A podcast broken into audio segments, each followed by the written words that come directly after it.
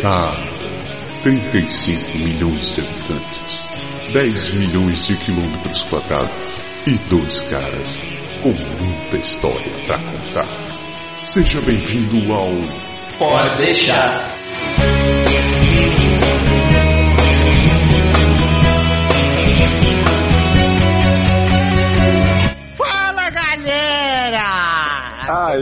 Compadre, tava com saudade desse gritinho aí. Depois de muito tempo, muita neve no final desta temporada maravilhosa de frio e neve, estamos de volta, gravando finalmente o programa ao vivo. Ao Pois vivo. é, esse, aqui tem um detalhe especial. A gente tá gravando o podcast e o vídeo ao mesmo tempo. Vai sair um hangout com nós na fita aí, ó. Aí você pode ver tudo que deu errado. Ou não. Ou não. E vamos começar de maneira decente, né? Porque sempre que a gente começa alguma coisa, a gente apresenta os convidados. É isso aí. E a maioria dos convidados vocês já conhecem. Se vocês já não conhecem pessoalmente ou pela, pela imagem, vocês já ouviram a voz delas. Então, antes de mais nada, nossas queridas convidadas em ordem na minha lista de hangout aqui. Heloísa Donati falando diretamente das águas calientes da América do Sul. Oi, pessoal! Oi, gente! Pra não perder o costume. Já tiraram a dica, né? O gente já deu a dica. A segunda convidada na lista do Hangout, aqui, já acima do Trópico de Capricórnio, grudada no Polo Norte, dona Franciele Chervinsky. Ô, pessoal! Saudades! Faltou gente. Pra... Oi, gente! E eu? Finalmente uma cara naquela voz, naquelas vozes. Viu? Agora vocês conhecem. Essas duas são nossas queridas podeixetes, que sempre estiveram com a gente apresentando esses olhos castanhos amendoados. E, inclusive, com o animal preferido da Elo, que é o. Qual é o animal preferido da Elo, Berg? Camelo! Camelo. Camelo! Camelo. E para completar o nosso time parada dura dessa noite, vocês já ouviram ela no final da, da terceira temporada? Dona Pati Coelho! Oi, gente. Gente, da parte diferente. igual. Peraí, você tá roubando também- gente. Eu só tô roubando. Na verdade é oi, povo lindo. Opa, esse sou eu, hein? Ah, Hoje nós somos minoria, né, meu amigo? nós somos, graças a Deus, é muito melhor quando, quando as coisas deixam de cheirar tanto a cueca. né? Aliás, Mas aí, do lado bom, a gente não vai poder dizer que nós falamos demais. Vai ter aqui um, uma balança, um equilíbrio. eu espero, eu espero que sim. Vai ser difícil mesmo o trio competir com vocês, mas tudo bem, a gente vai tentar. É, É, É isso aí.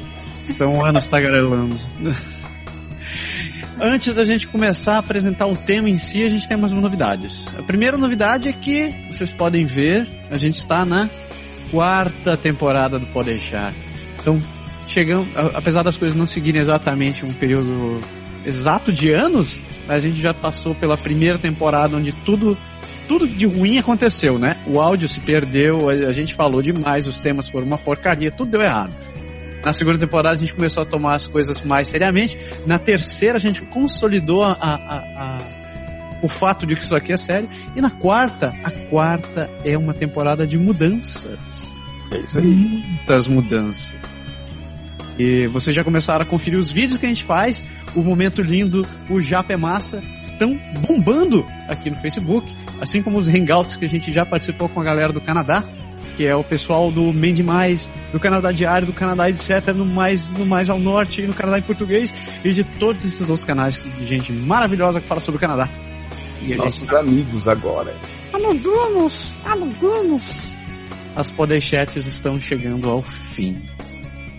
Isso, a gente deu as contas É uma literalmente. transmissão. nada embora. Nós demos as contas para as podeixetes e nós contratamos a Heloísa e. e a Como Fran- E a Fran.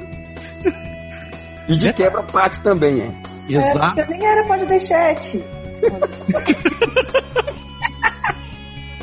Não, mas sério, a galera que, que viu o nosso vídeo de abertura no- lá no canal no Pode Deixar, no YouTube, acabou vendo que tinha lá, as meninas estavam lá, já significava esse período de transição, se a gente dizer assim, as mudanças que a gente está tentando trazer para vocês para tentar melhorar o canal e melhorar o conteúdo que a gente disponibiliza, pensando sempre em ajudá-los.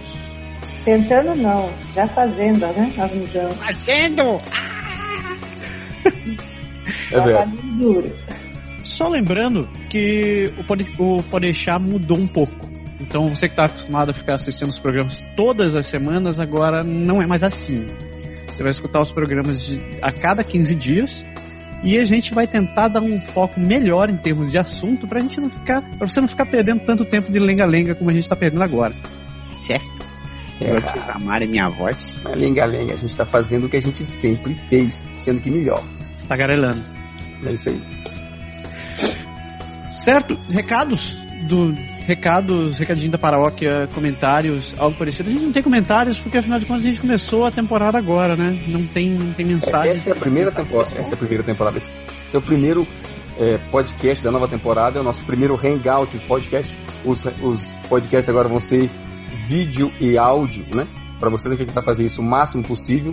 E além disso, eu queria dizer também que a gente está, como eu falei, em período de transição. Então a gente está mexendo em tudo. A gente entrou com o YouTube, colocou o canal, mudou um pouquinho a, a temática no Facebook. A gente está tentando fazer realmente um trabalho mais interessante. E as meninas aqui, as três estão com a gente, são parte fundamental nisso tudo.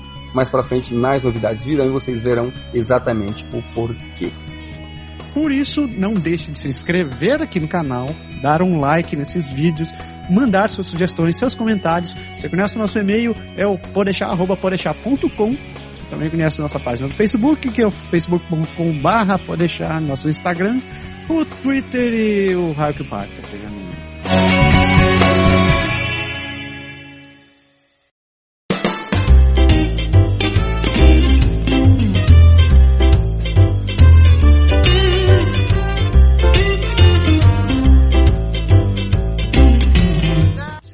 Mais delongas, vamos pro tema desse podcast, certo?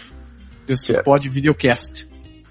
Que no caso desta semana é sobre viver longe da família. Hum? Exatamente, isso foi um dos comentários que a gente recebeu é, de uns nossos. Como é que eu chamo isso agora? Ouvintes, o pessoal que vê o vídeo, que assiste, que. Nossos seguidores. É, isso aí, pronto. Então, alguém que tava. Num dos vídeos que a gente lançou, a gente está falando de mudanças e a gente teve um pedido para abordar esse tema, que a gente resolveu trazer mais gente pode, no formato podcast para poder o pessoal poder discutir à vontade e a gente ter o máximo de opiniões possível. Então, hoje a gente vai falar exatamente de como é essa ideia para a gente que já está aqui há alguns anos de viver longe das famílias que infelizmente ficam lá no Brasil porque não podem nos acompanhar sempre. Pois é. Então vamos começar do princípio. A gente se mudou para o Canadá e, obviamente, você não trouxe todos os seus amigos, toda a sua família, todo mundo que você queria com você. Se você, você pode ter vindo sozinho, ou veio com, seu, com a sua esposa, seu esposo, ou seu namorado e seus filhos, whatever. A situação é que você não veio com todo mundo.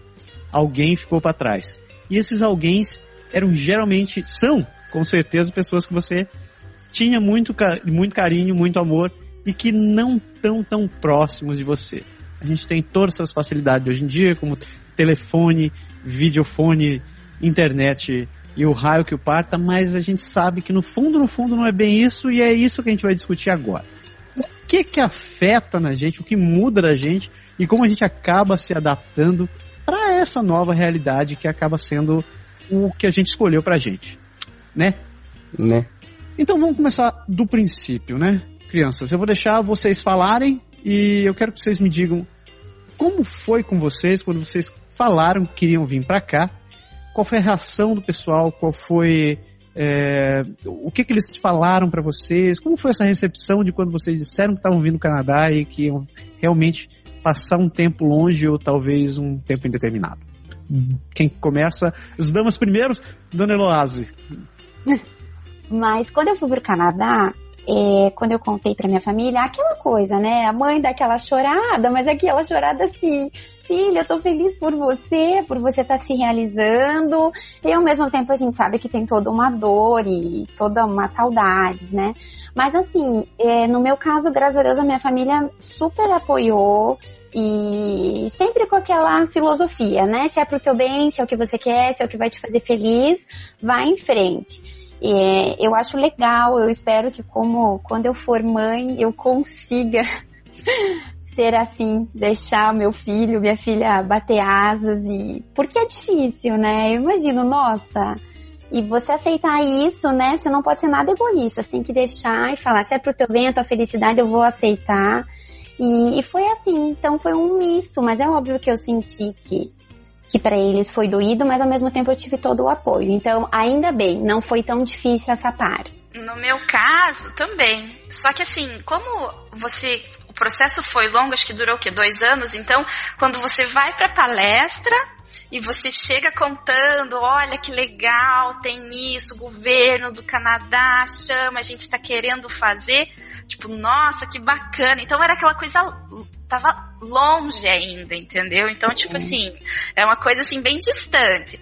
Mas você vai começando, então eles vão também vai amadurecendo a ideia, eles vão aceitando.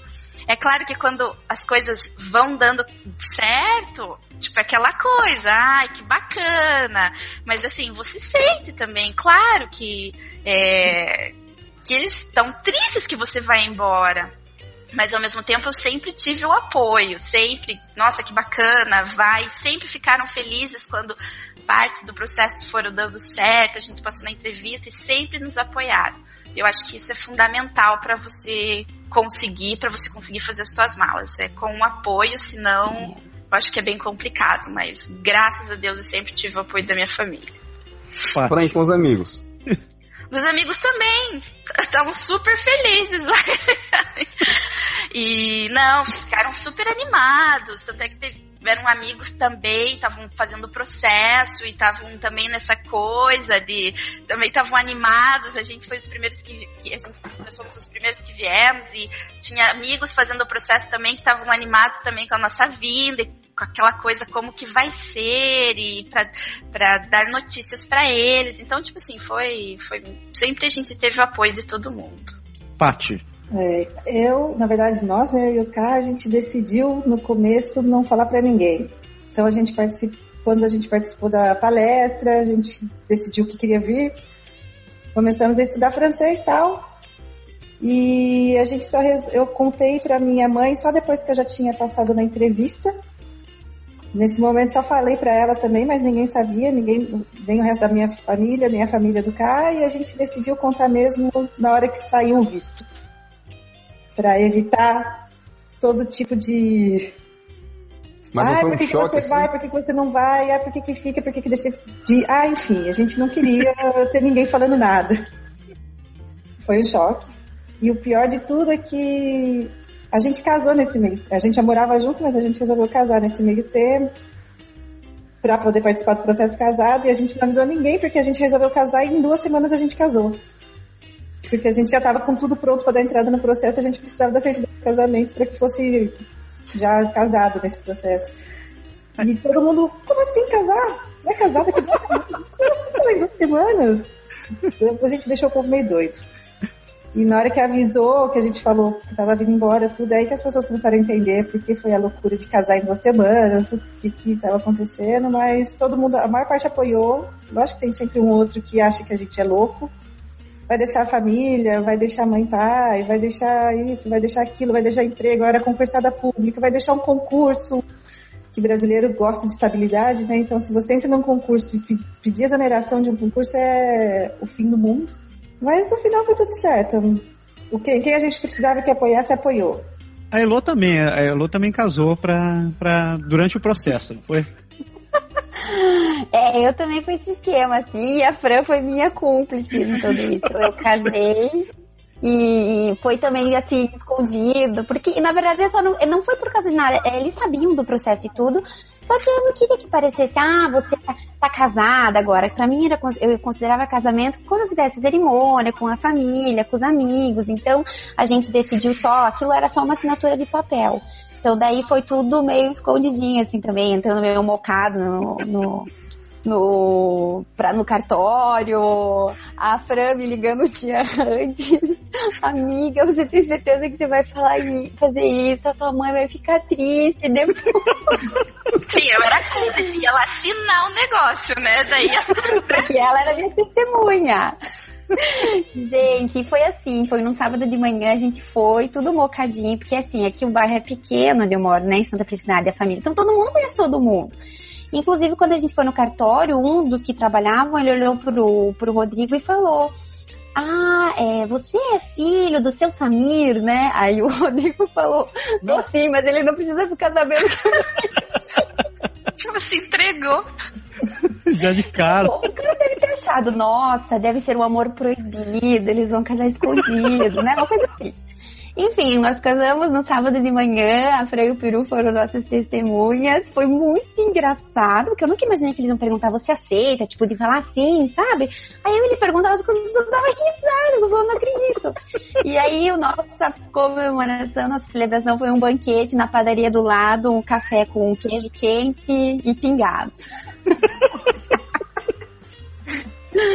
Foi uma delícia. E daí a minha mãe ficou sabendo, tipo, duas semanas antes do casamento, a festa e tudo, né? Ela perguntou: Mas vocês vão casar no cartório? Opa. Então, mãe, surpresa! Eu casei faz mais de um ano.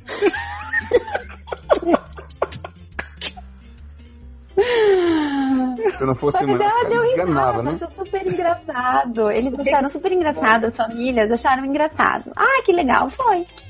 Fala sério, o que o processo do Canadá não faz com a gente? Ô, oh, nem fale. Olha isso. Berg Lindo, você também. Você já estava casado quando você deu entrada no processo? Já, eu já tava, eu já estava casado. No meu caso foi até. Assim, meu caso foi longo, porque além do processo ter demorado, também. Assim, no meu caso, meu processo foi um pouco mais, mais curto. Das minhas aí demorou perto de um ano e três, um ano e quatro meses. Sendo que eu comecei assim. Não é que eu comecei a falar, mas a, a ideia do Canadá começou a aparecer muito rápido. Então, desde, desde assim, lá no trabalho mesmo, antes de eu anunciar que ia sair, bem antes tiveram, assim, o pessoal já comentava, porque tinha uma galera que ido para Toronto e tinha, vinha, vinha para Fortaleza e começava a discutir sobre os assuntos, convidava a fazer aqueles, aqueles jantares, assim, de, de tentar divulgar um pouco a, a história da imigração para todo mundo. E aí alguém chegou para mim e começou a falar, ah, eu fui num, dessas, num desses jantares, e o assunto ficou meio que rodando. Então, teve até uma época, teve uma, uma espécie de gincana lá no trabalho, não é uma gincana, desculpa, uma dinâmica, dinâmica de grupo que eles faziam lá no trabalho. Nessa dinâmica, o pessoal chegou e disse assim: ah, vocês vão. Eh, nós éramos cinco equipes da informática, cada equipe vai imitar uma equipe diferente daqui a 25 anos. E não deu outra, bateu assim um assunto em cima do pessoal dizendo: ah, o Beck vai, estar lá no Canadá. E assim, na época todo mundo riu e achou engraçado.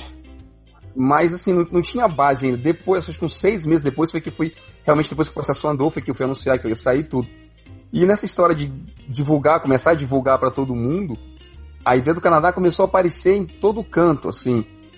A gente encontrava com alguém sem a gente dizer nada, absolutamente nada para ninguém de que ia viajar nem nada. Uhum. E o pessoal chegava e dizia assim: ah, você tá sabendo uma coisa de informática, né? Lá no Canadá estão precisando de gente pra caramba. E, assim, e o assunto ia aparecendo, ia aparecendo, não, não tinha, sabe? Era meio. engraçado que parece que atrai, né? Uma Exato, pessoa fala. E, e é aí acabou que chegou a hora de. Desculpa, como eu não escutei? É igual quando você compra carro, você nunca vê ninguém com o carro que você compra. Aí você compra, pô, todo mundo é meu carro. Esse é o mindset que muda. Isso. Aí aconteceu a história de de dar notícia, né? Então a gente foi chegar para a família, foi avisar para todo mundo que a gente realmente realmente vinha, assim. Minha mãe, obviamente, vocês conheceram minha mãe aqui, a minha mãe chorou, assim, acho que uns seis meses direto, assim, total. mãe, beijo pra você, estiver vendo o vídeo, beijo pra senhora. E vocês depois podem mandar beijo pra mãe de vocês também, viu? É. Dona Zila, volte. Dona Zila, volte, a gente tá com saudade. E foi interessante, assim, no caso, quem deu realmente, assim, apoio declarado, assim, mesmo irredutível foi o pai da, da Fabíola. O pai da Fabíola chegou e disse: Olha, vocês estão super certos, vão cuidar do futuro de vocês e vão lá.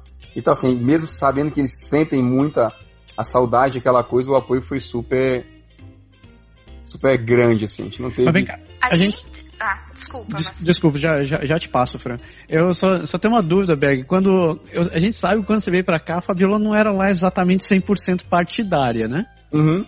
Como foi para ela, como foi vocês dois conversando a respeito dela deixando os pais para trás? Cara, Porque, diferente da- de, de nós quatro aqui, tipo, basicamente todo mundo tava junto com a ideia de não, vamos embora. Aí você é o único que tava mais ou menos, você era o cara segurando e dizendo, vai que É, ela sua, tinha, assim, tinha muito medo do, vamos dizer assim, isso acontece muito. Tem sempre o medo do, do desconhecido, né? Uhum. E ficou aquela coisa de a, a ideia veio, a gente foi no primeiro jantar, começou a pesquisar, e aí eu comecei a trazer informação e tentando aprender bastante, e chegou um ponto em que eu comecei a dizer, ó, a gente precisa decidir, eu tô com papelada, a gente vai entrar no processo, não vai entrar no processo. E aí chegou um ponto em que diz assim, ah, vamos conversar? Vamos, amanhã a gente conversa. Era sexta-feira, no sábado a gente senta, conversa, tá beleza. E aí o sábado passava, tinha aquela enrolada, uma semana. E aí isso foi outra semana, outra semana, passou um mês, passou dois meses. E o tempo passou, esticou mesmo, até que teve uma hora que eu cheguei e disse, ó, agora você não escapa mais, a gente vai decidir mesmo, senão a coisa não vai precisar saber. E aí acabou que a gente disse, não, tudo bem, a gente conversou e aí acabou dando certo, disse, vamos. E aí eu dei entrada no na papelada e a gente seguiu a- o processo normal que todo mundo segue. França ia dizendo, Não, o que eu queria dizer é que assim, eu, nós particularmente, a gente tipo contou pra família próxima, pra pai, pra mãe, pra para irmão e para os amigos próximos também, não contou pra todo mundo, até porque bem isso, não- a gente não queria que ficasse aquela falação, aquela coisa e tal. Só que a gente tem uma história muito engraçada porque aí a gente descobriu uma- a escola de francês em, em Curitiba, e daí a gente se tava começando a escola e tal, não, vamos, vamos fazer lá, porque é uma quebequense e tal. E ela também tava começando ainda e tal, na casa dela. Aí a gente foi pra primeira aula. Ela falou assim, ó, só espere no portão, porque eu tenho uma outra turma. Aí quando eu vou, quando a outra turma sair, a gente se encontra e pega vocês. Aí beleza, tipo, a gente não tinha contado pra ninguém. E a última, tipo, principalmente na empresa, né? A minha chefe sabia porque a gente se dava super bem e tal, e ela me apoiava o máximo. Aí tá, daí a gente foi, né, só a gente ficou ali conversando no portão e tal, esperando. Aí de repente a gente vê a turma saindo, o chefe do Peru. Peru é meu marido, gente. O chefe do Peru saindo. A gente não sabia pra onde olhar. Tipo, primeiro que a gente não queria que ele soubesse, mas ele muito mais não queria que ele soubesse que ele tava ali. Nossa, limão, assim, oi, tudo bem? Tal. Caraca, que clima. Aí foi, né? Mas daí no outro dia ele já chamou o André pra, pra conversar, explicar e tal, que ele só tá fazendo francês, mas que ele apoia a ideia de migrar, não sei o quê. Mas foi muito engraçado. A gente ficou E horror. ele emigrou ou não emigrou no final? Não, não, ele não imigrou. Mas é o que você disse que persegue, né, Fran? Acabou de uma coincidência danada se encontrar com o chefe lá. E lá, só que ele sentiu muito ma- mal, mais mal que a gente, né? Porque o chefe lá fazendo francês, Nessa hora foi a danada Lady Murphy, né? Não tem jeito não. cara. É. Gente, eu quero pensar, cair num outro assunto com vocês, que é em relação ao como a gente acaba decidindo é, essa medida de se mexer. A gente tem vários fatores que a gente considera quando a gente pensa em migrar. Tem todos esses assuntos que a gente já ouviu falar, né? Sobre segurança, querer é, procurar um outro lugar para sua carreira, etc, etc, etc. Mas tem um fator que empurra a gente, que está envolvido de qualquer maneira, que é o fato de pensar na família. Então, quando a gente está morando com os pais, a gente tem aquela mentalidade, bom, eu estou na casa dos meus pais, tenho que trabalhar, tenho que estudar, voltar para casa, eu sou mais um aqui que contribuo. Você casa, você já tem sua casinha, você tem suas contas para pagar, você tem sua rotina, e a casa do pai acaba sendo um lugar onde você vai, seja no final do dia ou aos finais de semana. Você imigrou, a casa do pai já não é mais um lugar no final de semana, já não é um lugar no, no final do dia, e você já não tem mais aquela facilidade que você tem, tinha antes de ter um lugar para correr, que você sabe que é o seu ninho, entre aspas, e você tem que se virar sozinho. Ou seja, você tá naquela, você se vê desamparado, ou seja, é tua, negão. Se vira que agora a vida é tua. E tem um outro fator também, né? A gente, eu tô falando de tudo que tem a ver com a gente, mas tem um outro lado. A gente sabe que os pais vão ficando mais velhos, eles vão tendo outras necessidades. A gente tem as, as- alguns têm avós, né? Você tem pais, avós, tios, irmãos, irmãs. E de uma maneira ou de outra você acaba sendo se sentindo meio responsável por socorrer esse pessoal quando você precisa. O que passou na cabeça de vocês? Eu não vou falar hoje, mas quando vocês tomaram a decisão de vir para cá, o que passou na cabeça de vocês em relação a essa situação? Tipo, tô deixando meus pais, tô abandonando meus pais agora. Como foi que vocês encararam isso daí? Como é que vocês é, chegaram? Que solução vocês chegaram para gerenciar essa ideia? Elo, você estar tá, tá na primeira de novo. Bom, então, a primeira pergunta, né, vou falar meio que por tópicos, que você falou primeiro, a questão de sair da casa dos pais e tudo. Para mim, acho que foi um pouquinho complicado porque eu casei, mas eu casei um mês antes de viajar. Então, eu não saí da casa dos meus pais. Então, ficou assim, aquela coisa namoro ainda, né? Cada um na sua casa, ia de vez em quando na casa de um, na casa de outro. Então, assim, o deixar foi o deixar o ninho mesmo. Não tive essa transição de ter a minha casa, que já começar a me acostumar, desatar esses laços um pouco, né, para depois aí viajar, que daí, claro, tem toda essa distância e tudo. Então, assim, foi foi difícil, né? Foi bem difícil, assim.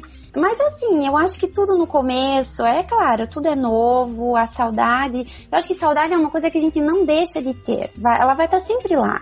Só que você aprende a administrar melhor, né? Você sabe conviver melhor com ela. Eu acho que no começo, para mim, a minha saudade ela era muito doída. Era uma saudade que me machucou muito, assim, nos seis primeiros meses. Eu sofri, mas o que era Mas... a sua saudade? Essa sua saudade era o quê? Era falta de alguma coisa ou você sentia culpa de, de alguma coisa? Não, em momento nenhum eu senti culpa. Em momento nenhum eu senti. Já respondendo a tua segunda pergunta, em momento nenhum eu senti culpa.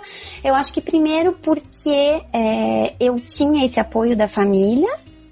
É, em segundo lugar, eu acho que é muito particular, porque depende muito de como que é a tua família. Se os teus pais têm uma certa idade, se estão numa tensão, né, tem uma fragilidade, uma saúde mais, né, que você vê que precisa de cuidado.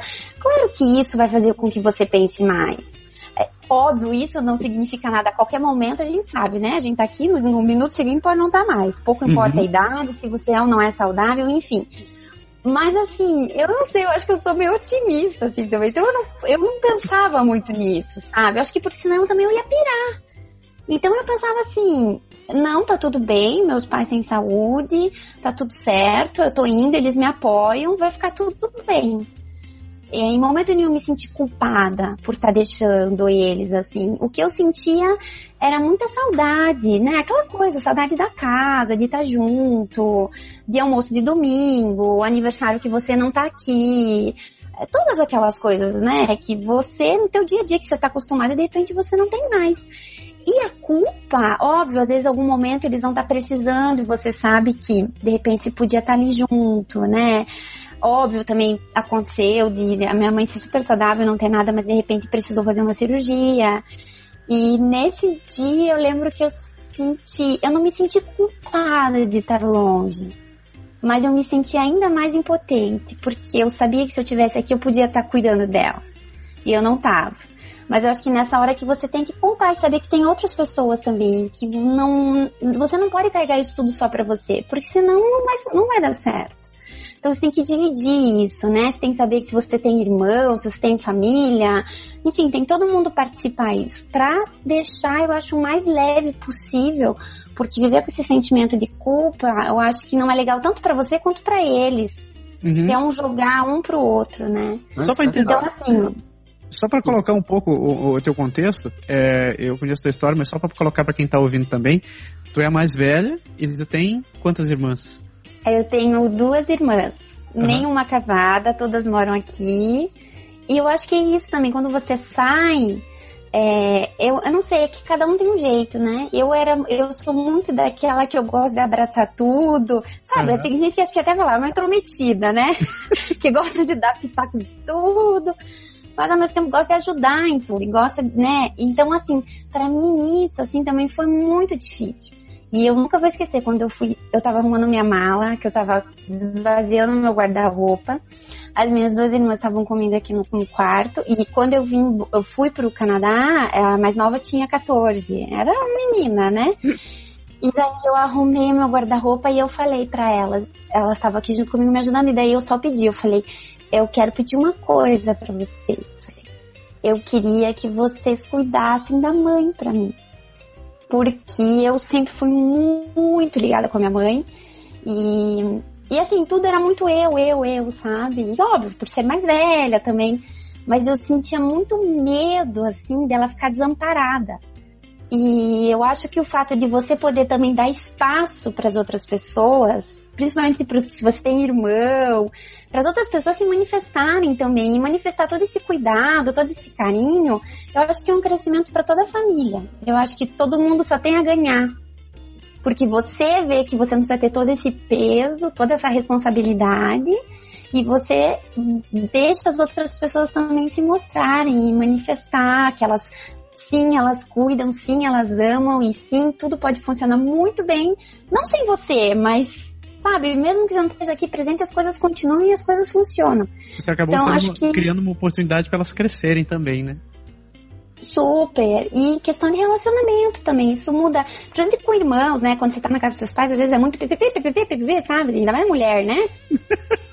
Não, não. mulher. É, irmãos, né?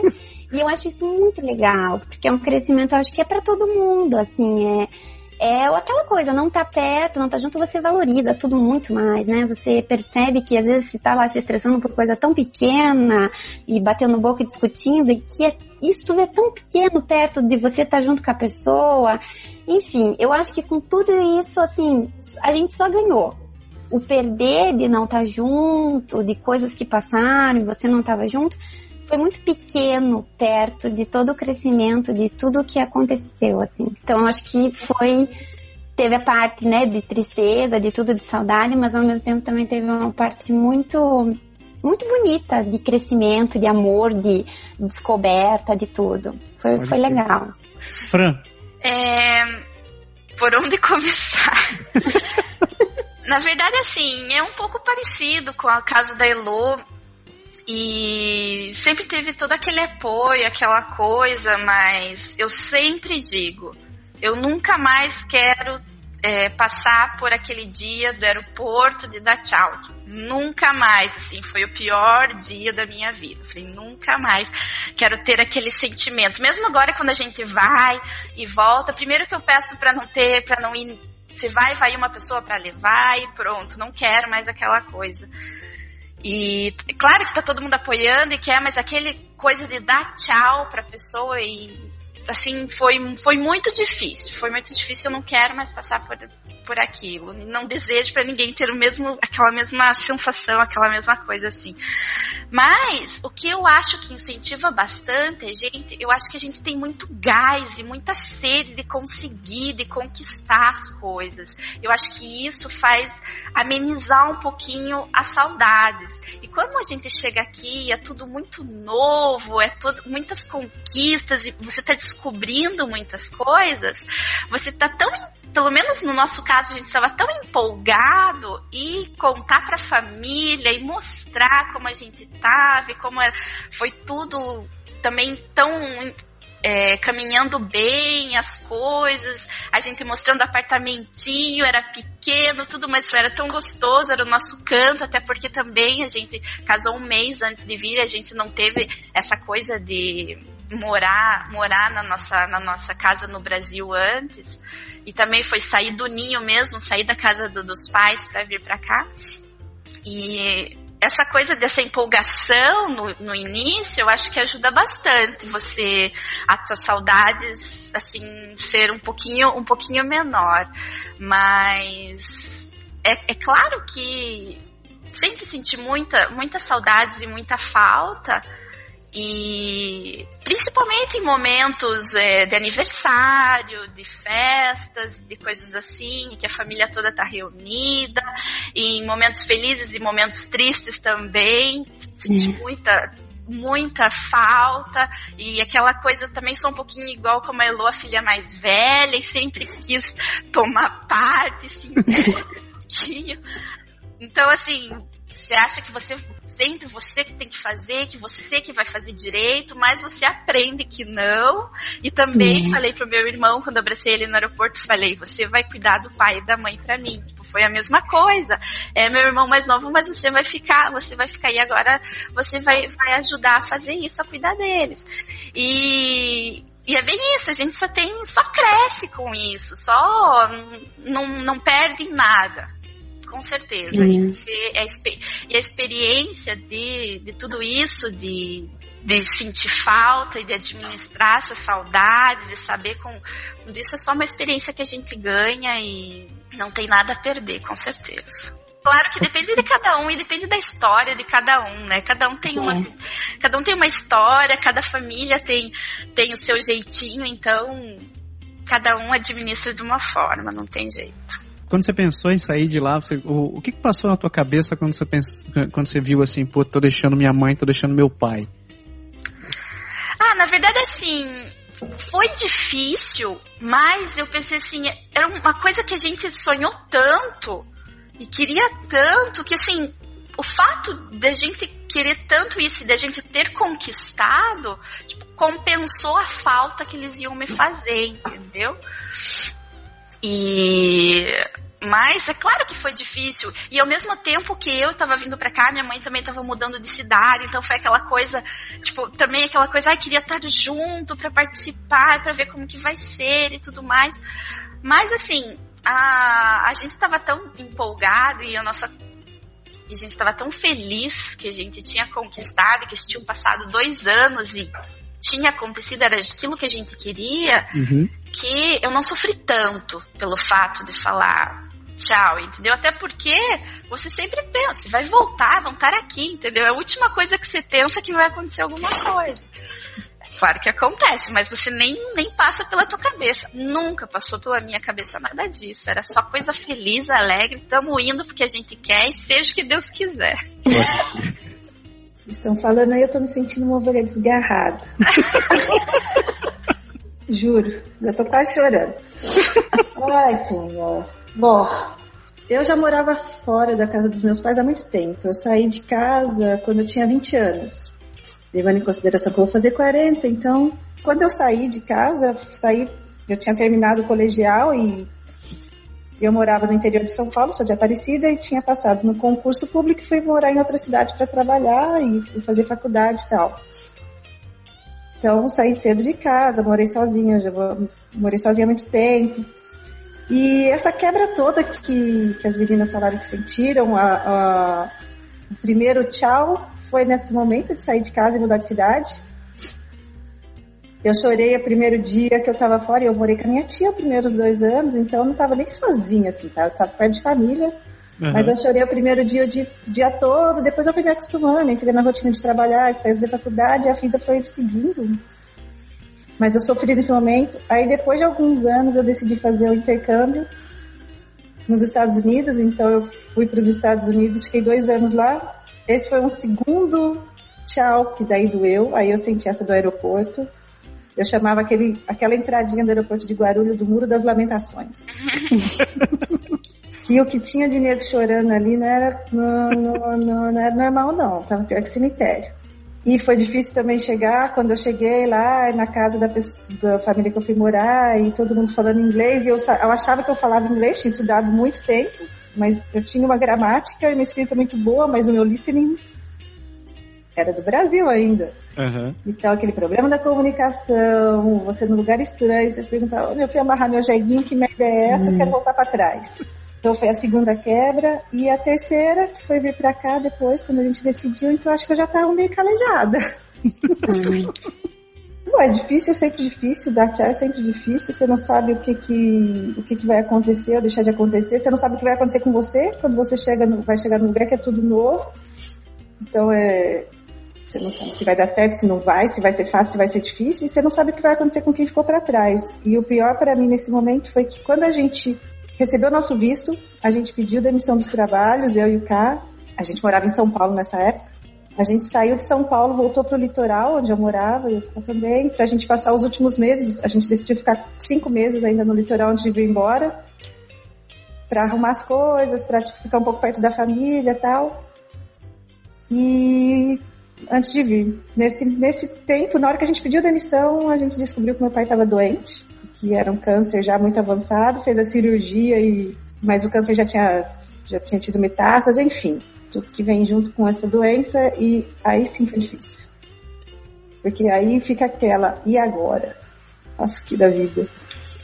Porque já estava tudo, já tava tudo certo, a gente já tinha, a gente não tinha mais, a gente já tinha se livrado de tudo que, que na prática prendia a gente no Brasil, emprego, a gente morava num apartamento em São Paulo que era a gente alugou mobiliado já para não ter que comprar nada enquanto a gente estava morando em São Paulo, os anos que moramos em São Paulo foi tudo assim, com tudo mobiliado, eu levava, só tinha roupa de cama, mesa e banho, mais nada, e, roupa do, e as roupas que a gente usava.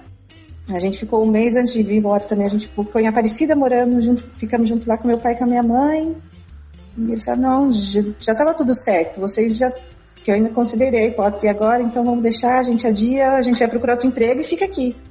Não, vocês vão, já estava tudo certo, não é isso que vai impedir, vocês têm que ir. E a gente veio. Então essa parte foi doída. Teu pai te falou alguma coisa quando, quando Ele falou que era pra vir. Quando, quando ele descobriu que estava doente na hora de vir? É, na hora que vocês disseram que estavam vindo. Ai, meu pai, eu acho que ele sofreu muito já da primeira vez que eu saí, de todas as vezes que eu saí, não, primeira vez que eu saí de casa literalmente, né, e depois, mas até então eu morava no litoral, era mais, era duas horas de viagem, e eu sempre vinha, ia para casa deles, eles sempre iam para minha casa, foi, foi tudo certo. Quando eu fui para os Estados Unidos, eles não queriam deixar. Só que eu não morava com eles, eu já tinha 26 anos. Uhum. Vocês não estão entendendo, eu não estou pedindo, estou informando. é diferente. E, mas eu sei que foi um, ele não, ele sofreu pra caramba. E quando eu vim embora, eu lembro que quando eu cheguei, no, quando eu fui embora, né, eu lembro que eu cheguei no aeroporto e meu pai estava lá me esperando, minha mãe e tal. E meu pai estava com o olho vermelho. Eu falei, estava chorando, pai, quando eu cheguei? Ele, não, não, não, não, só estava coçando o olho.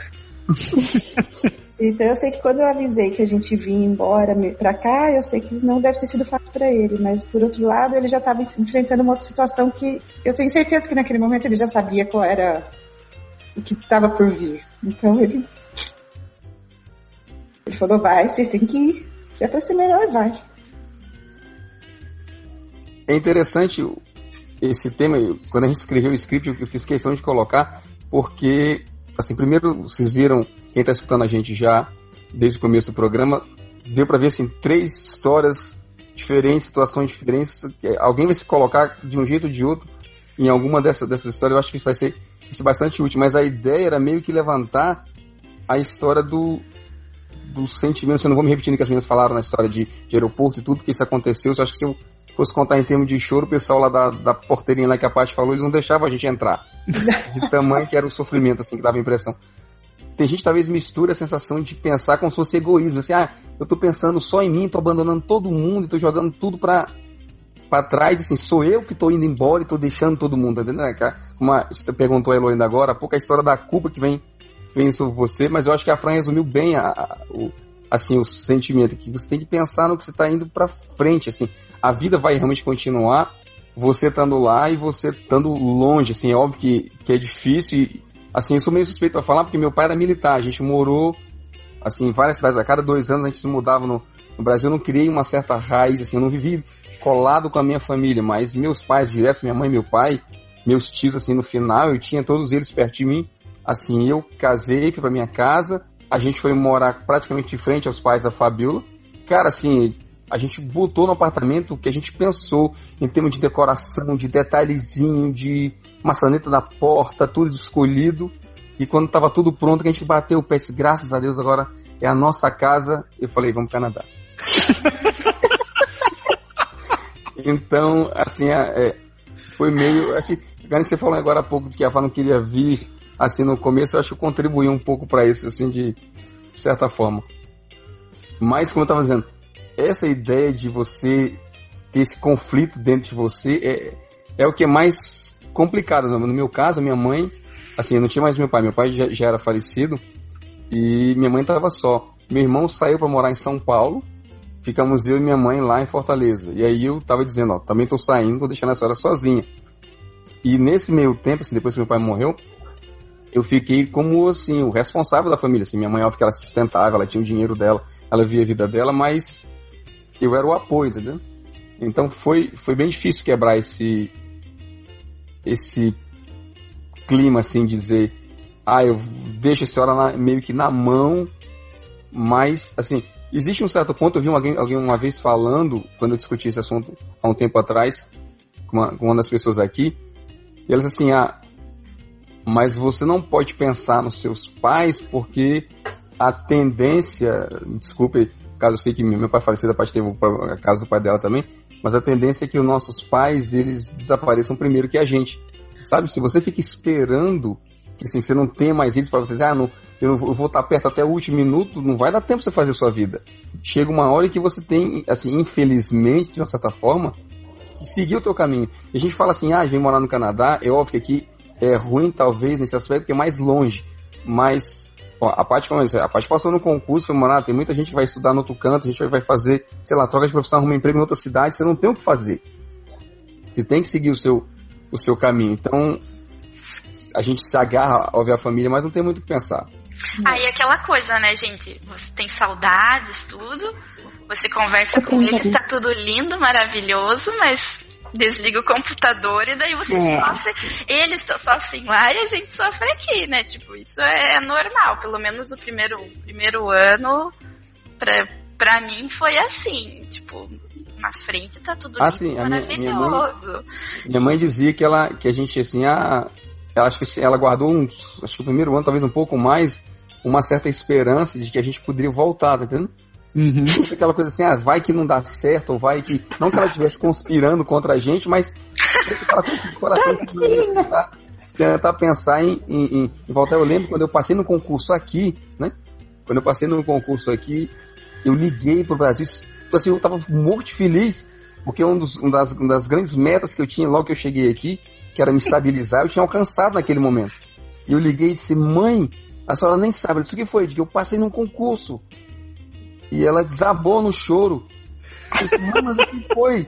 A senhora tá feliz. A senhora tá feliz? Ela disse, tô super feliz, mas não é isso, eu tô chorando porque agora eu sei que você não volta mais. Aí ela decidiu vir pra cá, tá certo? Aí ela decidiu vir pra cá. Só um minutinho, mas o Massaro não me contou nada até agora. Eu também ia falar isso, não, sabia? Não, Fala, Massaro, foi a tua despedida?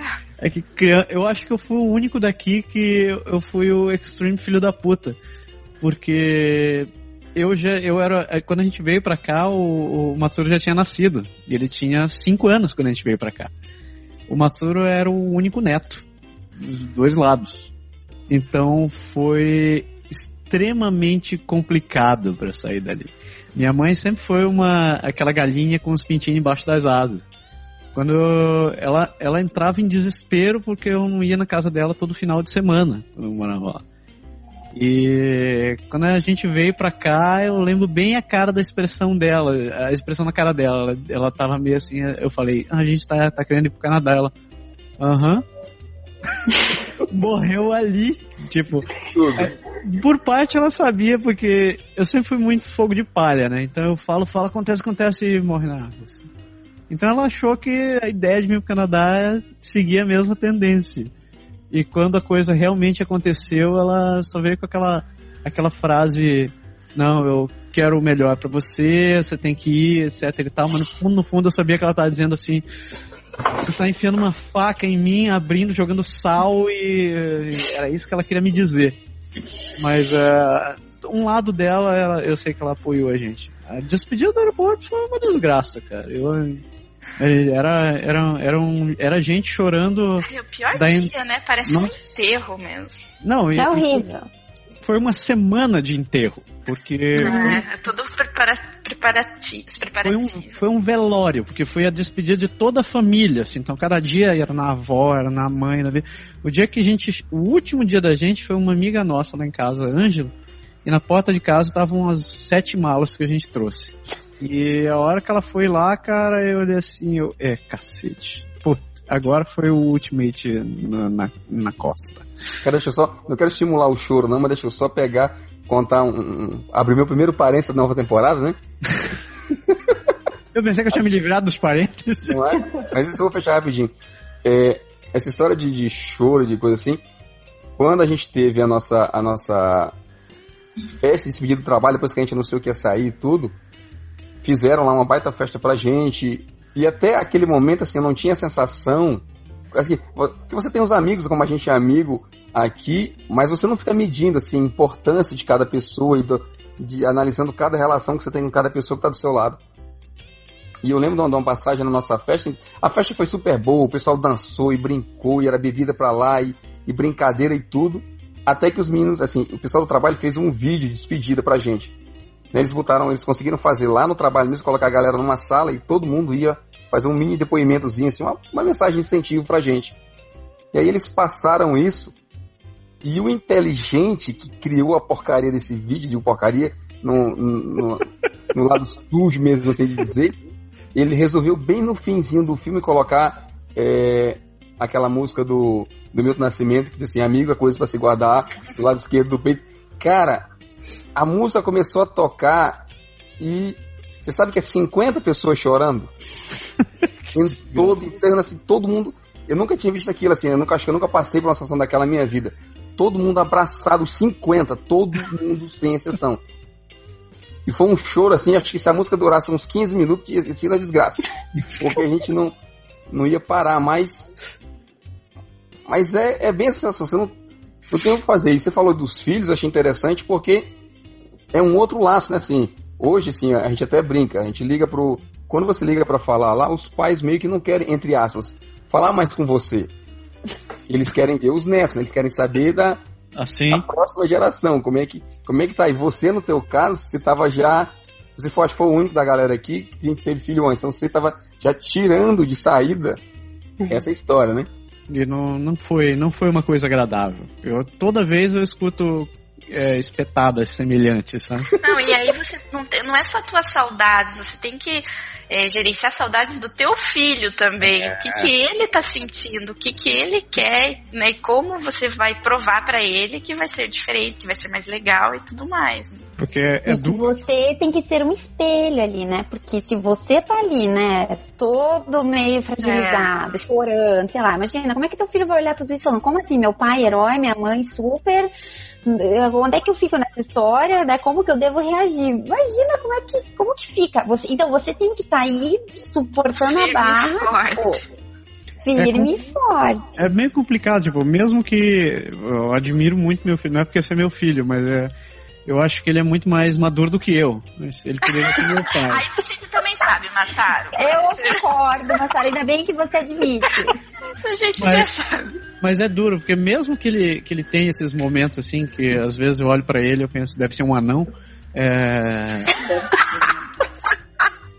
ele, de vez em quando, ele chega com uns comentários do nada assim e fala. Hum, saudade de comer aquele arroz da vovó. Puta, sabe quando faz esse comentário assim que você fica. Não vou falar nada, não vou falar nada, não vou falar nada, não vou falar nada. Já um comentário parecido. Porque você sabe que aquele comentário não é aleatório, assim. Ele tá querendo dizer. Tô com, é, tô com saudade. Mas ele não, não fala, ele só solta aquela no ar, assim, é. Eu é. Pois é, velho. É tipo assim, providencie, né? É, tipo. Daí? Não, vamos comer uma poutine. Vamos uma poutine. Aí tem, tem, um outro, tem um outro sentimento em relação a isso, que é aquela ideia de que você tá. tá assim. Tá privando. É, exatamente, você tá privando os seus filhos de crescer no convívio do, dos avós, né, no caso, dos tios e da assim. Família mesmo. Da família próxima. Da família, porque, por exemplo, eu, eu fui um que cresceu a minha família foi, foi bem distante, porque mesmo que minha, minha mãe só teve uma irmã, e essa irmã dela, essa minha tia nunca teve filhos. Então eu nunca tive primos, assim, no Brasil, né? Então eu fui um que cresceu. Nossa família era eu, minhas irmãs, meu pai, minha mãe e minha avó. É, eu vou te dizer que eu, depois de velho, eu vim sentir falta, assim, que eu escutava meus amigos falando, na época, brincar com o primo, brincar com aquilo outro, sempre ia na casa dos tios, etc. Tal. Eu não vivi isso. Eu, eu, eu, não, eu não soube o que foi isso até meus oito anos, quando eu fui visitar minha família no Japão. Fui conhecer minha família no Japão. E daí eu descobri que eu tinha oito primos e primas. E é, tipo, cara, a gente brincava o dia inteiro. Foi aí que eu vim descobrir o que era ter primos, e o que era ter tio, o que era brincar na casa de vô e etc. E eu sempre cresci com essa ideia, assim, minha, eu tenho essa visão meio que romantizada do que era a vida no Japão, porque de certa forma, foi uma época que eu descobri uma família que eu não consegui aproveitar tanto no Brasil. Uh, e quando a gente veio para cá, essa foi uma das coisas que passou na minha cabeça. Eu falei, caralho, eu tô fazendo de novo o que fizeram comigo. Tipo, eu tô deixando meu filho sem primos, sem avós, sem tios e sem e criando, crescendo só com a gente. E quando eu paro para pensar nisso daí, eu penso, cacete, que filho da puta que eu sou, né? Mas tem um porquê atrás disso, né? Claro que tem um porquê por, por trás disso. Tipo, eu, eu, não fiz porque por simples, simples egoísmo. Tipo, eu, eu, a gente fez toda essa mudança, toda essa coisa de vir para cá, pensando praticamente só nele. Tudo que a gente pensou em vir para cá, tipo, foi, cara, a gente tá te dando, eu, eu, eu não tenho dinheiro, eu não tenho herança, não tenho porra nenhuma. A única coisa que eu posso estar te dando é isso que eu tô te dando agora. E é o que você vai conseguir estando aqui. A balança pesa de um lado, pesa de outro, mas é. A gente tenta compensar da maneira que a gente pode. Tipo, apesar de eu brigar com a Mar todo o tempo, dizer, porra, vai pro Brasil de novo, cacete, não sei o que e tal, nunca aproveito pra um outro canto. Mas eu sei que no fundo, no fundo, vale a pena para ele. É, é, uma época muito bacana para ele, é uma bacana para todo mundo. Mas é, é... Toca, toca, no caso da responsabilidade da gente como pai, né? Assim, quando eu vim para cá não tinha filho ainda, mas eu pensava assim, não só no nosso futuro, no fim da nossa vida, que eu achava que aqui a gente ia ter um pouco mais de qualidade do que do que estando lá no Brasil. Mas eu pensava assim, meus filhos eu queria, como você falou, um horizonte que na minha cabeça era maior, era mais amplo, era mais cheio de, sei lá, de oportunidade, de tranquilidade. Pouco importa o que cada um, cada um pensou, mas é meio que assim, é, você rompe de um lado, mas você está construindo do outro lado também, né? É. E vocês, mulheres? O que vocês pensam desse assunto? Filhos? Acho que isso dá um outro podcast. é, eu acho que vai rolar um outro. Concordo, porque aí entra um. a gente tem muita coisa para falar, porque não é fácil. Eu também não tive filho aqui, né? As meninas, a, a gente não teve filho no Brasil, ao contrário, né? Eu e a, a gente vai ter filho aqui.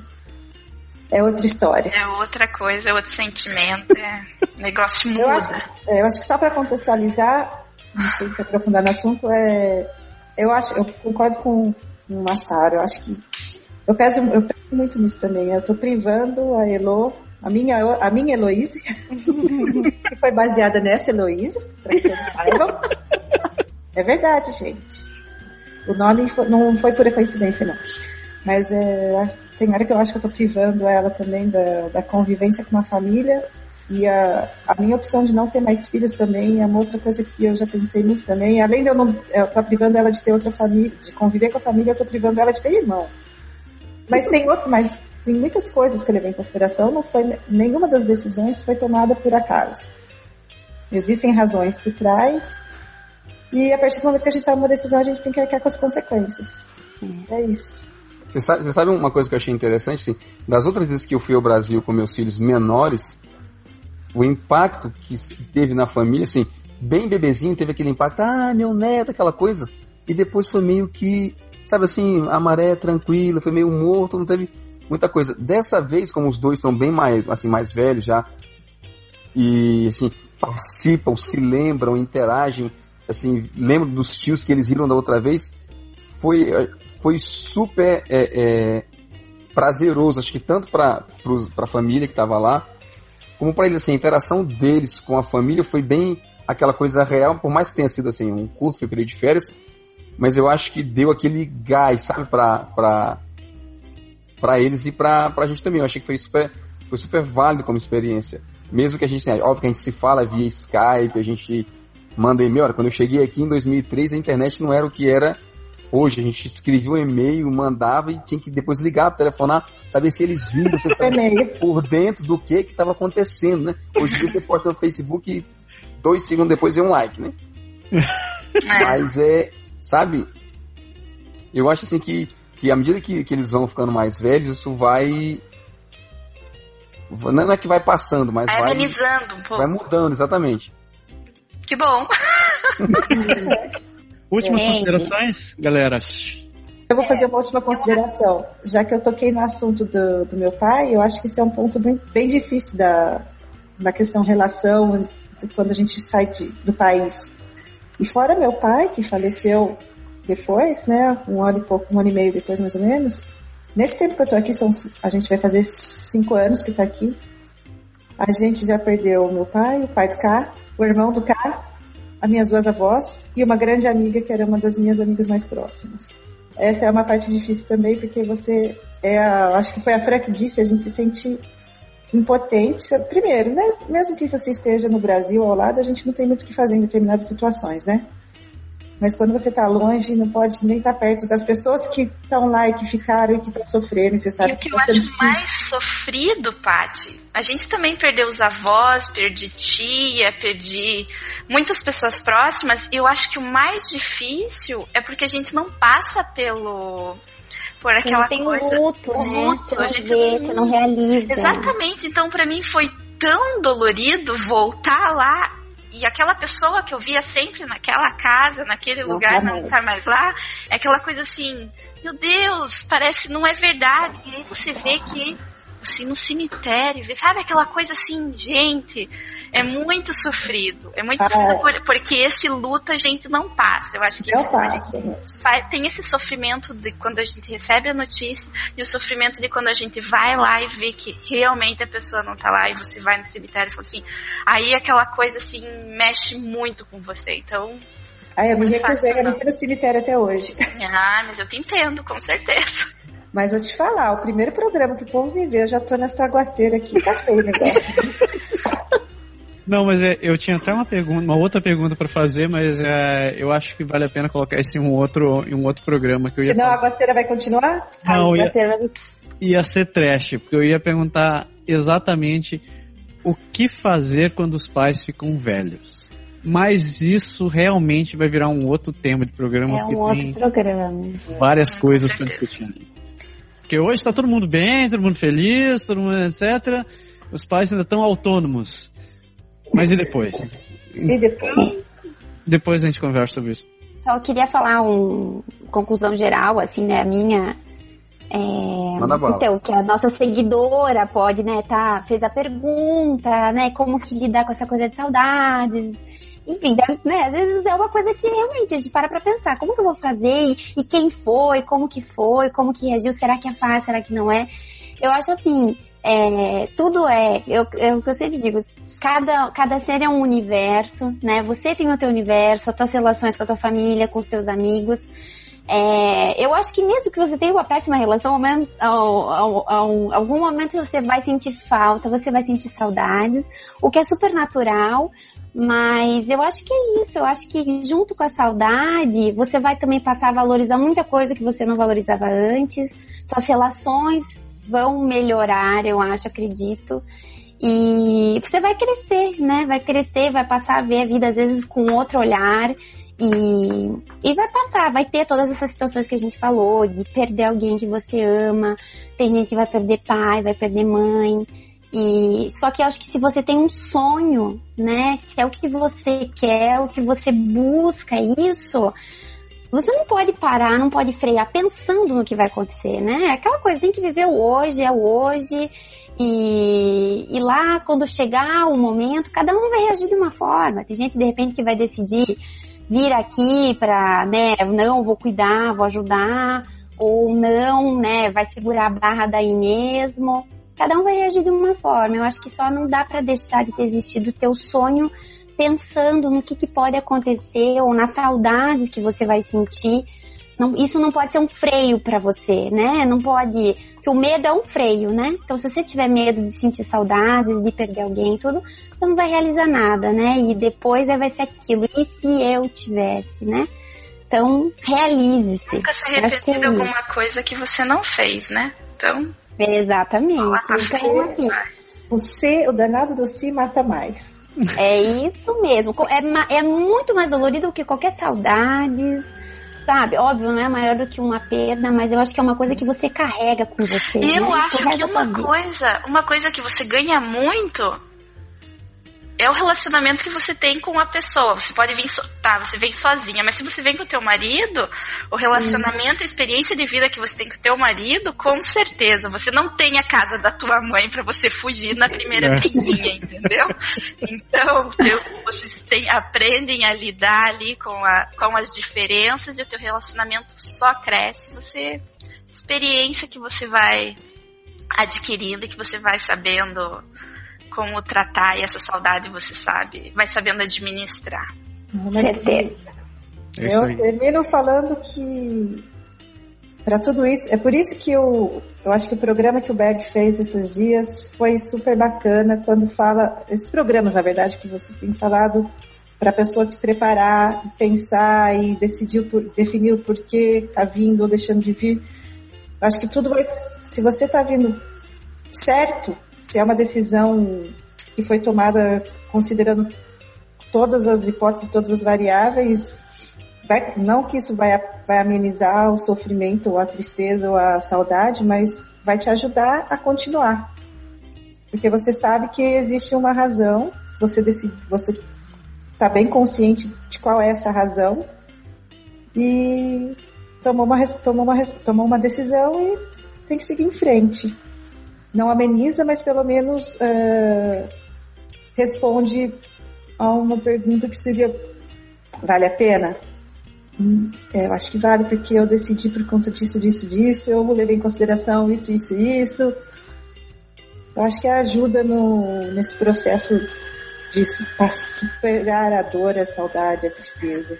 Para terminar o programa de hoje, a gente quer dizer o seguinte: vocês acompanharam esse Hangout que foi gravado, esse podcast, você está escutando esse podcast e você não está vendo o Hangout, acesse o nosso YouTube, que é o youtube.com.br Podeixar Canadá. Ele tem uma playlist a partir de agora que se chama Hangouts. Então você vai poder estar acompanhando como foi a gravação e quem sabe você pega até uns making-offs que não acabaram no programa. Mas é, além, desse, pod- além dessa playlist, a gente quer também lembrar que a gente tem outras playlists lá. Que é o Japa é Massa, que você acompanha toda segunda-feira.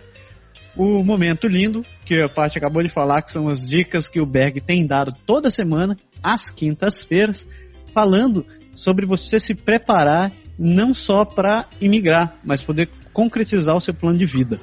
Você quer participar do Pode Deixar? Grave um videozinho e mande pra gente. Não precisa ser uma super produção, não precisa ser nada complicado.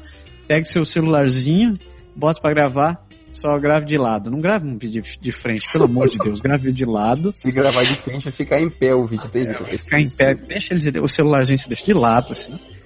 Grava pra gente, dê sua opinião. Uh, manifesta o que você tá pensando. A gente tá aqui pra compartilhar, a gente tá crescendo com certeza junto com vocês. Com muitas lágrimas nos olhos, a gente agradece muito vocês que participaram até agora, escutando esse programa. Muitas emoções. Muitas foi Muito tão traumático assim, né? Tá vendo? É isso aí, beijo. eu prometo que eu não vou mais chorar. Nada, faz parte. É, no próximo programa a gente vai falar amigos de infância. Nunca mais os vi, nunca mais os encontrarei. Então, Então, sacanagem! Já me acharam tudo pelo Facebook? Sacanagem, o programa, programa tá, o programa tá acabando. Se vocês quiserem ainda mandar aí um abraço, no meu caso, mandar logo o meu, o pessoal da, da Cefaz do Ceará, nossos amigos que não estão mais trabalhando lá, mas que eu sei que estão por aí pelo Brasil ou mundo afora, que participaram da minha despedida lá, galera que a gente tem contato, que sempre volta ao Brasil, aparece lá. Beijo enorme pra vocês, obrigado por tudo e a gente continua aí. Eu mando beijo pra mãe, como sempre, apesar de que lá na fazenda a internet é difícil. A internet, a, a água é complicado pra chegar lá. Eu sei que um dia você vai escutar esse beijo. beijo, amo muito todo mundo. E tá frio pra cacete. Mande um calor. Tá. Frio? Que isso? Viu? Que isso? Eu também nada. quero mandar um beijo pra minha mãe, pro meu pai, pro meu irmão, pra cachorrinha da minha mãe. Não, brincadeira. um beijo pra todo mundo, amo vocês. E o que vale é que vocês vêm pra cá me visitar, eu vou ir visitar vocês e a gente ameniza saudades. Vamos tudo pra Cuba! Ai, galera, um beijo também pro pessoal do Brasil. Eu não sou tão desnaturada assim, gente. Eu precisei tomar decisões na vida, só isso. E, ah, Mais nada. Elô, O meu- manda um beijo pra gente. Gente, tem que falar. O meu beijo é pra todo mundo daí. Um beijo bem grandão. Tô morrendo de saudades. Sua desgarrada. Muita desgarrada. falta. Aquela coisa, né? A gente não pode ter tudo nessa vida, né? Mas que seria perfeito tudo junto. Ih, É que seria. vocês não Ó, sabem, a gente contratou a Elo, a gente pagou ela pra ir pro Brasil trabalhar É. lá, ser o nosso ponto de contato em loco. A nossa tá vendo, correspondente gente? Tão chique. Então, ó, até até correspondente agora. O negócio tá, tá no poder. Então, aqui termina o primeiro programa dessa quarta temporada do Podeixar. A gente espera que vocês tenham gostado desse programa. E com meus óculos de vovó. Põe, põe, a, põe a coisa lá, vai. Peraí, pego também meu, meu, minha Japão de vovó. Eu agradeço a todo mundo e não se esqueça que semana que vem, não, daqui a 15 dias, a gente volta com mais um. Pode deixar. Pode deixar. Vai tomar. Vai, vai, Vai tomar o que? vai tomar o Prozac, o Rivotril, meu filho. Tchau, galera. Obrigado pela sua audiência. Até a próxima. Tchau, meus Beijo, pessoal! Amo vocês. Beijo. O Podeixar foi gravado e produzido em Quebec City, Canadá. Envie seus comentários e sugestões para podeixar.podeixar.com ou acesse nosso website www.podeixar.com ou ainda nossa página no Facebook.